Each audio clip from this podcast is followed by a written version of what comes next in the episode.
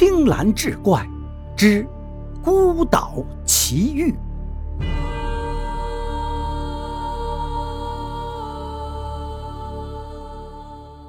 话说明朝时候，郑和的船队里有一个商人，名叫黄福德。这人很会做生意。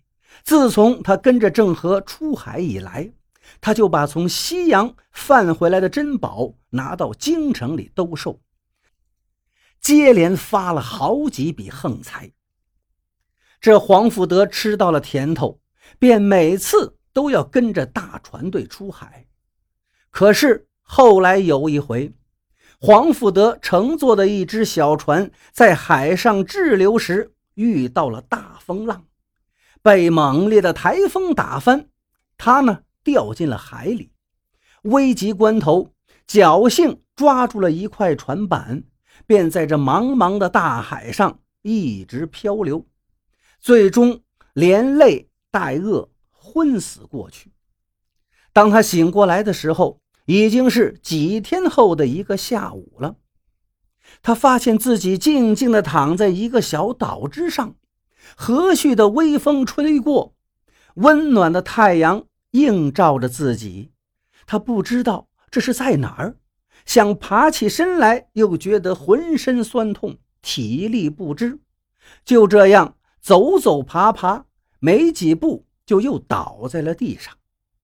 恰在这时，天气阴沉下来，一阵风过后，又飘来了细雨。他四面环顾，发现不远处竟然有一个小山洞，便挣扎着向洞口爬去。刚刚爬进洞口，黑暗之中，忽然他发觉手边有个毛茸茸的东西，定睛一看，发现竟然是一只大猿猴。这黄福德顿时惊恐万状，想要抽身逃跑，可又实在无力爬起，只好认命了吧。就在这时候，猿猴也发现了他。这个猿猴对他倒一点恶意都没有，相反，一看他的状态，他飞身回到洞里，拿来一些野果让他吃。只是这个时候的黄福德正感到口渴的厉害。他用手比划着，向猿猴询问：“水在哪儿？我想喝水。”这猿猴还不简单，真就领会了他的意思，把他带进了洞里头。果然有水从这石洞顶上一滴一滴地渗透下来。黄福德张开嘴，赶紧着喝起水来。吃饱喝足，黄福德一下子觉得神清气爽，也不困乏了，便跟着猿猴在这洞里。转悠起来，猿猴看来是寂寞已久了，对黄福德的到来十分的开心。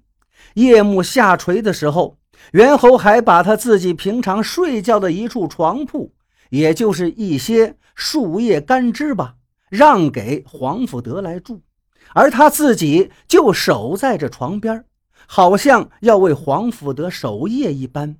看那个样子，竟然像是一位温柔善良的女人，这让黄福德始料不及。于是白天的时候，黄福德就在洞里头静坐，到洞口再逛逛，然后站到高处眺望远处的海面。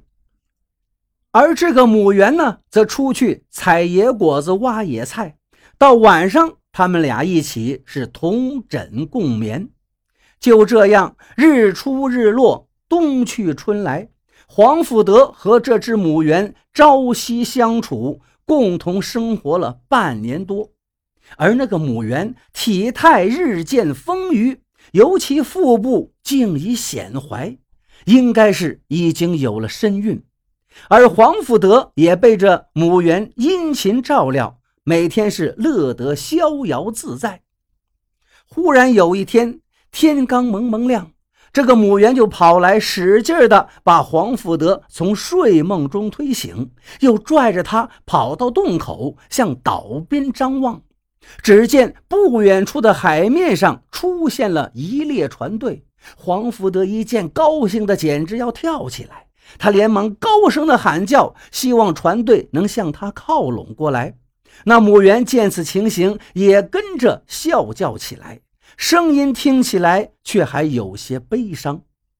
船队呢，好像仍然没有发现他们。黄福德急中生智，赶忙示意母猿去洞内拿一些柴火。也许经过这半年共同的生活，他们俩之间已经有了很多的默契。母猿明白了他的意思，就到洞里边找来一堆柴火，在岛边升起了一大堆火。这个时候，船队可能是看到他们了，于是便向这边驶过来。黄福德盼星星盼月亮，总算盼到了这一天，他是激动万分。而那母猿也似乎在为黄福德高兴，手舞足蹈，喜形于色。等到了船队放了一只小船靠近岸边，黄福德才发现那船上的一位商人正是自己的一个多年老友。黄福德顿时是泪雨横飞。将这半年多来的经历原原本本的告诉了老友。老友一听，甚是惊奇呀！您的这番遭遇可是了不得，而且对这位母猿，他也是肃然起敬。黄福德登上小船，准备起航。那个老友看着母猿，恻隐之心油然而生，不由得挥起手，似乎是在向母猿告别。这时，黄福德若有所思，他突然对老友道：“这样，不如咱们把这个母猿也带上吧。到了京城，兴许就能卖个好价钱。”老友似乎没有听清他说什么，就嚷嚷道：“你说什么呀？你再讲一遍。”黄福德说：“我说呀，咱们干脆把这个母猿带回京城吧。”他特别懂事儿，很有可能还会给生个小猿猴。那些富人见了，肯定会出大价钱买他的。可是没等黄福德把这话说完，那老友已经挺身过来，飞起一脚，将黄福德踹进了海里，一手点指，怒斥道：“你这个禽兽不如的东西！”黄福德在海里又挣扎又叫喊，而那个船队早已经渐行渐远，消失不见。